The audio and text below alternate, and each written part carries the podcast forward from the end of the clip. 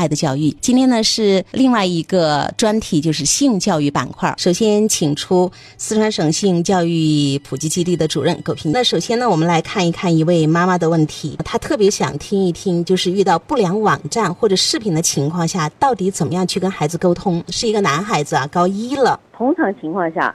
家长要发现孩子看不良网站或者说色情的这个产品，这个发现的过程本身就挺刺激的。一般说来，呃，正常情况下或者说孩子主动的告知不可能。那么有些呢是家长他通过对自己的这个家里边的电脑啊什么的这种方式去发现的。这时候跟孩子怎么聊，确实就是一个问题，因为有的家长看到了，他本人就会很生气。因为他是不期待孩子去看到这样的东西的，他的这种生气会带来就是对孩子的一种失望啊，然后愤怒啊等等。那么有的家长直接就把它表露出来了，这会带来孩子一个孩子一个非常强烈的反弹。就是在那个网上有一个爸爸，他在儿子的那个用过的手机上，看到了孩子看过一些这个涉黄的东西，是孩子是在住校高中嘛，他直接就给孩子发短信了。而发短信的时候，先开始呢说的还正儿八经的。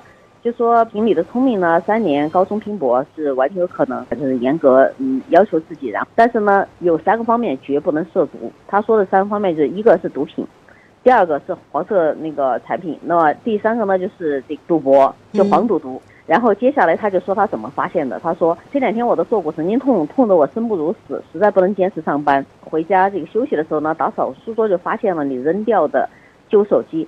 打开看了一下，看到你下载的东西和你 QQ 当中乱七八糟的 QQ 群，我惊呆了，我的心比坐骨神经更痛。我一直怀疑你这么聪明，为什么成绩上不了？原来原因就在这儿。当然，这也是我平时对你管教不严，同时你完全没有一点拒绝诱惑的能力。从现在开始，一定要拒绝不良诱惑，把精力转移到学习上去，要自我监督和请父母监督自己，千万不要耽误前程。爸爸就在这儿说教了，然后这会儿儿子已经爆粗口了。儿子回了他一条说：“你真他妈牛逼！”然后当然爸爸就很生气，就说：“你你怎么能够爆粗口？你你还把我当爸爸了吗？呃，难道你做的对吗？我指出你的错误有什么不对呢？你还不自我反省？等等哈，又巴拉巴拉了一通。然后孩子这么说的：“他说你对我真好，我的东西你随便翻，我上学这部手机都不带去学校，你说我耽误学习？妈的，我我现在待不下去了，我整个人的隐私就这么不值钱，你他妈的想动就动。”就算是监护人也没有权利侵犯个人的隐私权，你是犯法的。然后他爸又直接跟他怼：“你这什么隐私啊？你是全是黄色 QQ 群，你加入这些群是犯法，你知道吗？是你妈妈的旧手机，我无意当中发现的，有什么错吗？指出你的错误你还不承认，你他妈的真是是非不分！”哈哈，我突然知道孩子爆粗口来自于哪里。对孩子又说了两段，我给家长们念一下。孩子说：“换做你上课的时候收到这个短信，你怎么想？你会不会换位思考？”我在学校，你在家删我的隐私，还告诉我，你发第一条短信本来就够了，我也就意识到了，你他妈非要发后两条，换做你会好受吗？我以后都听得进去吗？我都要控制不住我自己了。每个人有一些自己的癖好，难道不行吗？我有一些癖好，你翻出来就算了，你他妈还义正辞严的跟我说，还侧面的敲打一下，你侧面敲打一下不就行了吗？非要他妈说到底，你有没有见过别人的家长怎么做的？你倒是给我找出一条法律来说，嗯，哪条法律说看黄片犯法啊？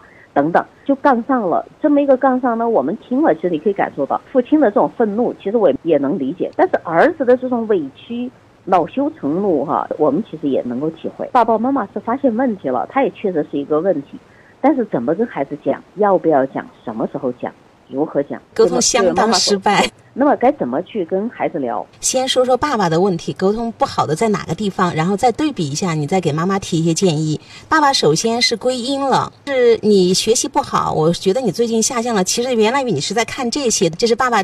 第一个去激怒孩子地方，所以孩子有一个回击，说我手机都没带，爸爸直接就上评判，直接说，你看你这个不好，你要怎么怎么样，你这是犯法的，你必须要拒绝诱惑，你才能实现远大的目标。评判、批评孩子、指责，然后再叫一些空洞的、空泛的口号给孩子，处处就是站在道德的制高点。